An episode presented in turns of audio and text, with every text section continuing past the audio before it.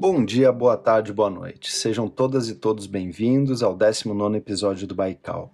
Esse podcast se propõe a ser uma ferramenta de áudio para trazer alguns assuntos que têm rondado a cabeça dos nossos convidados. Lembrando que estamos no Instagram e no Twitter, sob o mesmo nome, arroba Baikal Podcast. Eu convido a todos que nos sigam. E se puderem, assinem o podcast no seu player favorito. Isso vai fazer com que vocês sejam notificados quando for lançado um novo programa. A ideia é trazer um episódio a cada duas semanas, sempre lançado na terça-feira. Meu nome é Francisco Gassen, eu sou advogado, pesquisador, especialista em direito público, mestrando do programa de pós-graduação da UFSC, a Universidade Federal de Santa Catarina, e eu serei o host do programa.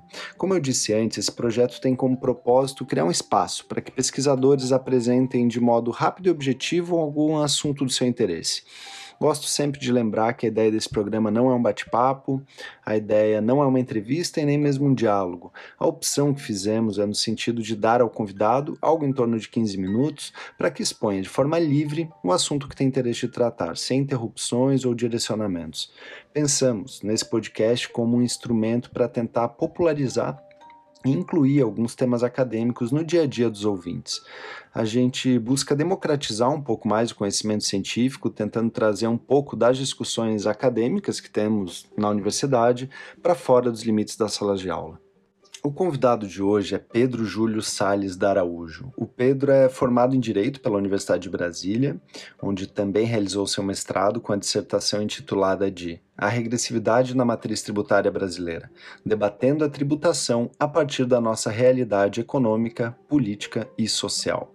Já o seu doutorado foi realizado na USP, na Universidade de São Paulo, e rendeu a tese intitulada Entre a Transparência e a Ilusão: A Regressividade Cognitiva da Matriz Tributária Brasileira, sob a orientação de José Maria Arruda de Andrade. Realizou ainda um estágio doutoral na Universidade de Münster, na Alemanha, como bolsista do Programa de Intercâmbio Acadêmico Alemão.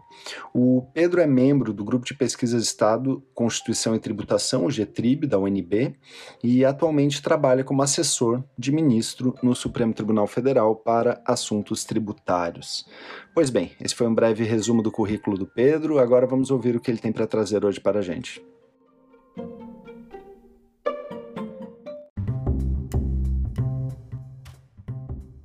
Bom dia a todos. Primeiramente, eu gostaria de agradecer ao meu grande amigo Francisco Gassen pelo convite de estar aqui hoje trazendo aos ouvintes do Baikal um pouco da minha pesquisa acadêmica. Para mim é uma grande honra poder compartilhar com todos os estudos que eu tenho desenvolvido nos últimos anos e que, no meu entender, tocam assuntos fundamentais para a concretização do nosso Estado democrático de direito. A pesquisa a qual eu tenho me dedicado diz respeito a como a nossa matriz tributária tem se estruturado por meio de práticas ilusórias e como essas práticas ilusórias é, tendem a afetar o papel da tributação no, no nosso país no que toca à concretização dos ditames constitucionais, em especial dos ditames contidos no artigo 3 né, que dizem respeito aos objetivos fundamentais da nossa República. A importância de analisar o fenômeno da ilusão fiscal reside no fato de que um país, em especial um país desigual como o nosso, né, que apresenta uma extensa desigualdade social, ele se vale de uma estruturação tributária regressiva que tende a não ser percebida por, pelos indivíduos que são chamados a contribuir para o, os cofres públicos, né, como os ouvintes do Baikal bem sabem, é uma estrutura fiscal, uma matriz tributária que se estrutura de maneira regressiva, ela tende a retirar proporcionalmente mais das parcelas mais pobres da população. Né? O ônus tributário ele é, é distribuído de uma maneira inversamente proporcional dentro da pirâmide social daquele país. Isso no Brasil é claramente evidenciado pelos mais diversos estudos que se debruçam sobre o tema, que apontam como a, a estruturação regressiva do, do nosso sistema tributário tende a prejudicar, inclusive, a progressividade de certos gastos públicos. Então, quando eu me debruço sobre o tema da ilusão fiscal, eu me debruço também sobre o tema da regressividade de nosso sistema tributário, para tentar compreender em que medida uma sociedade altamente desigual como a nossa tende a comportar também uma tributação altamente desigual. A minha hipótese, como vocês verão ao final do trabalho, é que a explicação disso se dá em muito pela forma como a nossa estrutura fiscal se vale dessas práticas ilusórias. Mas para que nós possamos analisar a estruturação ilusória da nossa matriz tributária, primeiramente é importante observarmos o que, que é esse conceito de ilusão fiscal. A ilusão fiscal, ouvintes, ela é o reflexo de um conjunto de estratégias direcionadas a alterar a percepção da sociedade quanto à dimensão e peso da carga tributária su suportada, em vias de reduzir a resistência e facilitar a arrecadação do Estado. Ou seja, é, os estudiosos que se debruçam sobre esse tema da ilusão fiscal, eles tendem a investigar em que medida certas práticas tributárias são utilizadas pelo Estado como forma de mascarar o ônus fiscal e torná-lo imperceptível ao contribuinte. De, aqui eu trato o contribuinte de fato, né? aquele que suporta economicamente o ônus do tributo. Essa ideia de ilusão fiscal, ela transmite uma percepção errônea ao cidadão de que a classe governante estaria fazendo mais com menos recursos. Ou seja, ao reduzir-se a percepção do cidadão quanto ao peso da carga tributária, permite ao, ao gestor público que venha a despreender gastos públicos em prol daquela sociedade que enxerga que estaria pagando menos do que efetivamente paga para gozar daqueles serviços públicos. Então, de certo modo, a ilusão fiscal ela se insere num contexto de ilusão política, né? um contexto de uma estrutura típica de dominação, no qual o governante, ao mascarar esse, essa incidência fiscal, tende a reduzir eventuais resistências da sociedade ao pagamento de tributos e, ao mesmo tempo, potencializar a sua administração. A teoria da ilusão fiscal ela não é algo novo no estudo das finanças públicas. A gente pode perceber passagens que remetem à, à, à percepção dessa estrutura ilusória desde aquela célebre frase do Jean-Baptiste Colbert, né, o ministro das Finanças do rei Luís XIV, em que ele é, trata a arte da tributação como aquela arte em saber depenar um ganso, obtendo o máximo de penas com o mínimo de gritos. Então, nessa perspectiva, o, o, o, governante que se vale de uma estrutura ilusória tende a arrecadar mais com, a, com o menor risco de revolta da sociedade. Essa frase ela foi cunhada, é, como disse pelo Jean-Baptiste Colbert, atribuída a ela, mas reflete muito bem essa perspectiva de de uma estrutura ilusória.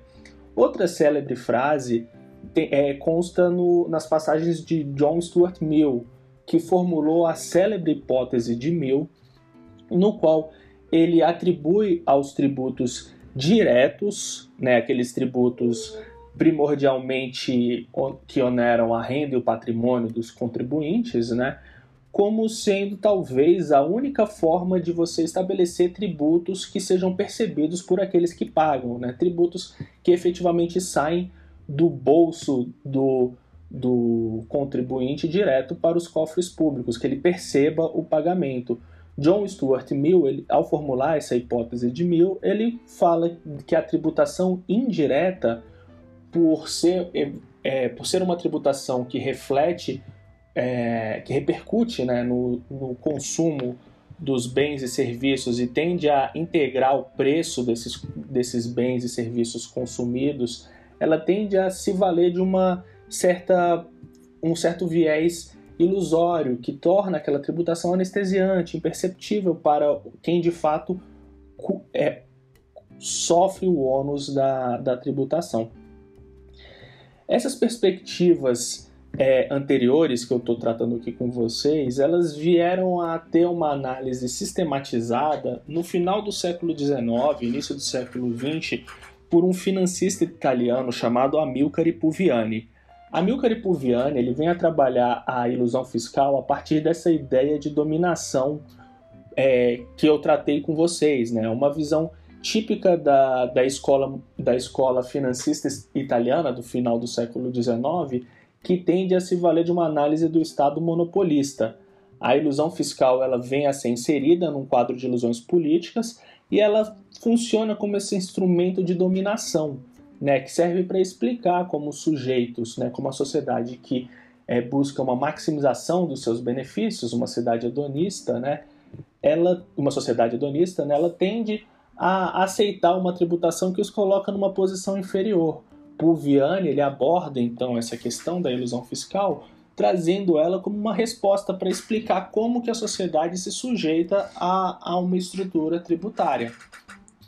Essa perspectiva trazida por Pulviani no início do século XX, ela vem a ser resgatada no meio do século XX, né, no meio do século passado, pelo James Buchanan, que é um, um, um, financista da escola da teoria da escolha pública, né? E esse, e esse autor, ele analisa a teoria da ilusão fiscal, ele resgata os estudos do Amilcar Ipoviani para tratar da ilusão fiscal numa perspectiva de como ela está atrelada a um aumento indevido do setor público. Ou seja, é, para Buchanan, a ilusão fiscal ela serve como esse instrumento no qual o poder público se vale, né, no qual a administração pública se vale, para aumentar o tamanho do Estado, né, aumentar o, o gasto do Estado. Porque, segundo Buchanan, se o contribuinte souber, se a sociedade souber quanto custa cada um dos serviços públicos colocados à disposição para eles, talvez a sociedade não tenha interesse na prestação daquele nível de serviços que é colocado à disposição pelo Estado. Então, Buchanan aborda a ilusão fiscal trazendo esse elemento de como ela atua no agigantamento indevido do setor público e passa a analisar, inaugura no estudo da ilusão fiscal a partir dos seus estudos, né? Ele inaugura uma perspectiva de atrelar a ilusão fiscal a esse ângulo do gasto público. Então a gente passa a ver a partir de Buchanan uma série de estudos que atrelam as estratégias ilusórias a um aumento indevido do setor público. Outra perspectiva interessante que deriva dos estudos de Amilcar Pulviani é inaugurada pelo é, financista alemão também, né, o, o Gunther Schmolders, que responsável por introduzir a obra do Amilcar Pulviani na língua é, alemã, ele se debruça sobre o estudo da ilusão fiscal, mas focando na percepção do indivíduo, né, na percepção da sociedade a respeito da imposição tributária e como o tributo pode vir a atuar nesses ajustes de comportamentos. Schmolders é responsável então por inaugurar toda uma nova vertente de pesquisa que vem a ser é, cunhada com o nome de psicologia fiscal. E a partir dos estudos de Schmolders, vários autores buscam, por meio de entrevistas é, com, com a sociedade, né, por meio de pesquisas empíricas com a sociedade, é construir essa, essa percepção que o indivíduo tem a respeito do papel do tributo né, e como uma incidência tributária pode vir a interferir nesses, nesses comportamentos. Superado então a definição do que vem a ser a ilusão fiscal, né, enquanto esse conjunto de estratégias direcionadas à alteração da percepção da sociedade quanto ao peso da carga tributária suportada, né, em vias de redução das resistências da sociedade e facilitação no que toca à arrecadação dos recursos tributários, cumpre ouvintes trazer um pouco de quais são essas estratégias relacionadas à teoria da ilusão fiscal, né? Quais são as estratégias que o Estado tem à disposição para fins de moldar uma matriz tributária que se valha dessas figuras ilusórias. A literatura relacionada a esse campo teórico costumeiramente tem classificado cinco figuras específicas conectadas à ilusão fiscal. E todas essas figuras têm sido relacionadas a essa perspectiva teórica trazida pelo James Buchanan, quanto a uma, um aumento na predisposição ao gasto público.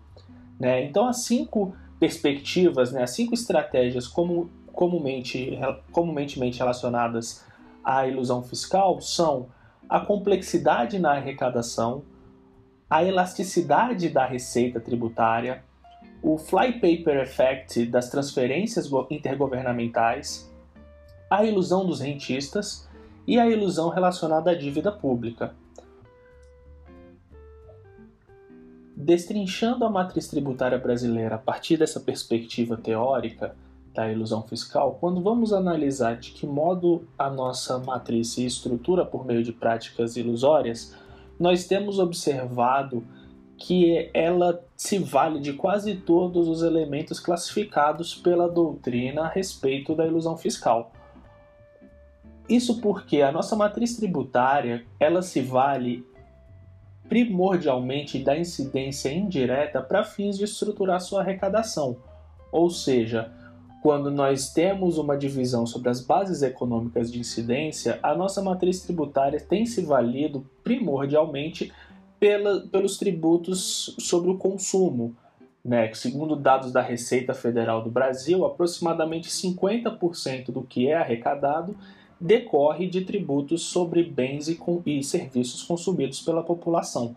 Esses tributos indiretos, como dito anteriormente, eles tendem a, a mascarar a incidência do ônus tributário, uma vez que o custo dos tributos tende a ser embutido no preço dos, das mercadorias e serviços consumidos. Ou seja, quando um consumidor vai numa venda e compra um determinado bem ou quando ele compra um determinado serviço, há tributos suportados no curso da cadeia econômica que vêm a repercutir conforme esses bens são circulados pelas diversas etapas do processo produtivo e vem no final a onerar o preço daquele produto. Outra, outro elemento típico da ilusão fiscal que se encontra presente na nossa matriz tributária reside no fato de que ela é extremamente fragmentada, ou seja, nosso, nosso sistema tributário ele se vale de diversas figuras fiscais que tendem a diluir o ônus tributário de modo a torná-lo imperceptível aos, aos contribuintes de fato. Outro, outro reflexo da ilusão fiscal existente na nossa matriz diz respeito à tributação em cascata, né, principalmente observada em figuras como o cálculo por dentro do ICMS, no qual tributos incidem sobre outros tributos, de modo a dificultar ainda mais a percepção ao final do, do ônus que é suportado pela sociedade. A matriz tributária brasileira, portanto, ela reflete a adoção de uma série de estruturas ilusórias, que tendem em muito a dificultar a percepção social a respeito do peso da carga tributária suportada pelos diversos segmentos da nossa sociedade. Mas dito isso, por que então a ilusão fiscal ela pode ser encarada como um problema? E a resposta para essa pergunta, ela decorre, como já podemos perceber, da própria percepção de que o mascaramento e a anestesia causados pela ilusão fiscal acabam por distanciar a atividade financeira do Estado do objetivo de conscientizar a sociedade quanto à importância do tributo, enquanto elemento responsável por custear um sistema mínimo de direitos e garantias normativamente previstos, bem como esclarecer a participação de cada membro da nossa comunidade política no que toca a participação dessas pessoas no financiamento público do Estado.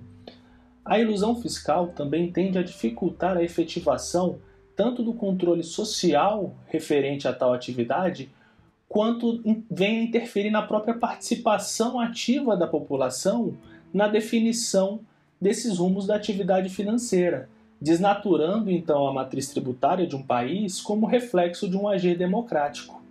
A ilusão fiscal também, ouvintes, ela dificulta um correto dimensionamento do setor público e das políticas sociais dele decorrentes, necessários que são para fazer frente aos desafios impostos perante a nossa sociedade e viabilizar a concretização dos diversos direitos e garantias previstas na nossa Constituição. A distorção perceptiva causada pela ilusão fiscal impede que verifiquemos em que medida nos aproximamos ou não dos mencionados objetivos fundamentais existentes na nossa Constituição e vem a inviabilizar a concretização de um projeto de sociedade estabelecido na nossa Carta Maior.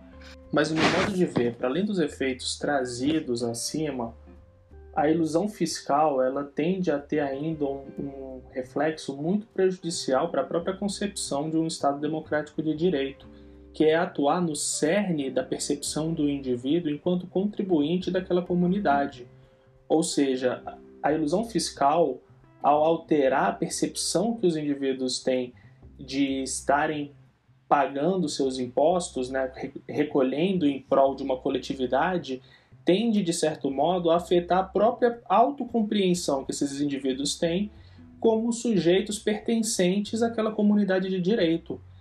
E isso, no meu modo de ver, é um problema, tendo em vista que, como foi possível observar da exposição aqui hoje, a ilusão fiscal ela tende a estar atrelada a atributos reconhecidamente regressivos, ou seja, ela é um fenômeno que tende a incidir proporcionalmente mais justamente naquelas parcelas da população mais vulneráveis e que, tem, e que estão sujeitas a esses tributos indiretos. Então, ouvintes, a, a perspectiva que eu trago hoje para vocês é a ideia de que um sistema tributário estruturado por meio dessas figuras ilusórias, além de retirar mais de quem menos tem, né, além de atuar numa perspectiva regressiva economicamente falando, ele atua também numa perspectiva regressiva sob um viés cognitivo, uma vez que ele retira mais de quem menos tem e retira também de maneira subreptícia, né, de maneira anestesiante, de uma maneira alienante, justamente daquelas parcelas da população que menos compreensão têm do seu papel enquanto sujeitos de direitos. São pessoas que historicamente elas estão excluídas do processo democrático que historicamente tem suas demandas bloqueadas dentro de uma arena política deliberativa e que ainda assim são chamadas a contribuir para o Estado de uma maneira anestesiante, de modo a não perceberem o seu papel colaborativo para a comunidade. Esse fenômeno eu trago na minha tese como uma, um, um campo a ser perseguido, um campo de estudo a ser perseguido, e denomino ele como o fenômeno da regressividade cognitiva, que é justamente essa ideia de tirar mais de quem menos compreensão tem do seu papel enquanto contribuinte e tirar mais a, a partir do uso de práticas ilusórias. No meu modo de ver, isso é um problema, em especial em sociedades altamente desiguais, como a sociedade brasileira o é, porque ao estruturar um sistema tributário de uma maneira ilusória e regressiva, nós temos uma opção política no Brasil que exclui parcelas significativas da sociedade da sua autocompreensão enquanto membros da comunidade, mas ainda assim nos valemos de uma estrutura fiscal para drenar recursos dessas pessoas sem que elas possam ter uma, uma participação ativa na destinação dessas receitas.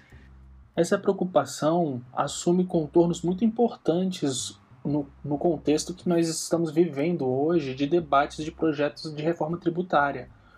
Porque a partir do momento que nós temos um projeto que se propõe promotor de uma simplicidade, de uma transparência, no meu modo de ver, ele tem que necessariamente levar em consideração para quem estamos endereçando essa simplicidade e essa transparência. Isso só é possível se levarmos em conta a, a extensa desigualdade social existente no, no nosso país e a regressividade tributária inerente a determinadas opções, como é a tributação sobre o consumo. Então, qualquer análise de reforma tributária, na minha perspectiva, tem que levar em conta tanto essa desigualdade informacional inerente às, às escolhas implementadas no campo da matriz tributária como os desiguais efeitos ilusórios observados na nossa sociedade, quais grupos sociais estão mais ou menos sujeitos a uma exata compreensão do fenômeno tributário ou uma má percepção do seu papel enquanto contribuinte. Saber como se distribui o ônus cognitivo de uma matriz tributária é fundamental para a formatação de políticas públicas inclusivas, também sob uma perspectiva tributária, como forma de estender a todos a possibilidade de se autocompreender como, como iguais partícipes dentro da nossa sociedade, assim como concretizar os objetivos constitucionais trazidos na Carta de 1988.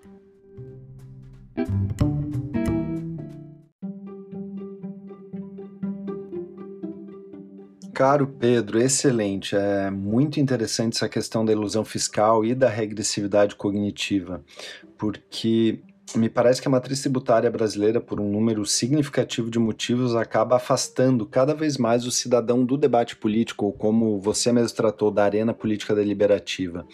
Então, é fundamental que quando se busca uma reforma tributária, se questione para quem que se está buscando a maior transparência e a maior simplicidade? É para aquele grupo de pessoas que carrega o maior ônus tributário ou é uma simplificação, entre aspas, que acaba gerando um maior distanciamento da participação popular nas escolhas tributárias e, consequentemente, uma manutenção das características regressivas que a gente vê aqui no Brasil? E nesse sentido é certo que as figuras ilusórias, como você trouxe, criam uma cortina de fumaça que acaba por distanciar os cidadãos da percepção de que o pagamento dos tributos é o que permite o custeamento de todo o sistema de direitos e garantias previstos na Constituição Federal. E me parece que é essa percepção que falta aos contribuintes de modo geral, para que a partir daí se discuta essencialmente a questão de quem arca com os custos e em qual proporção esses custos devem ser divididos.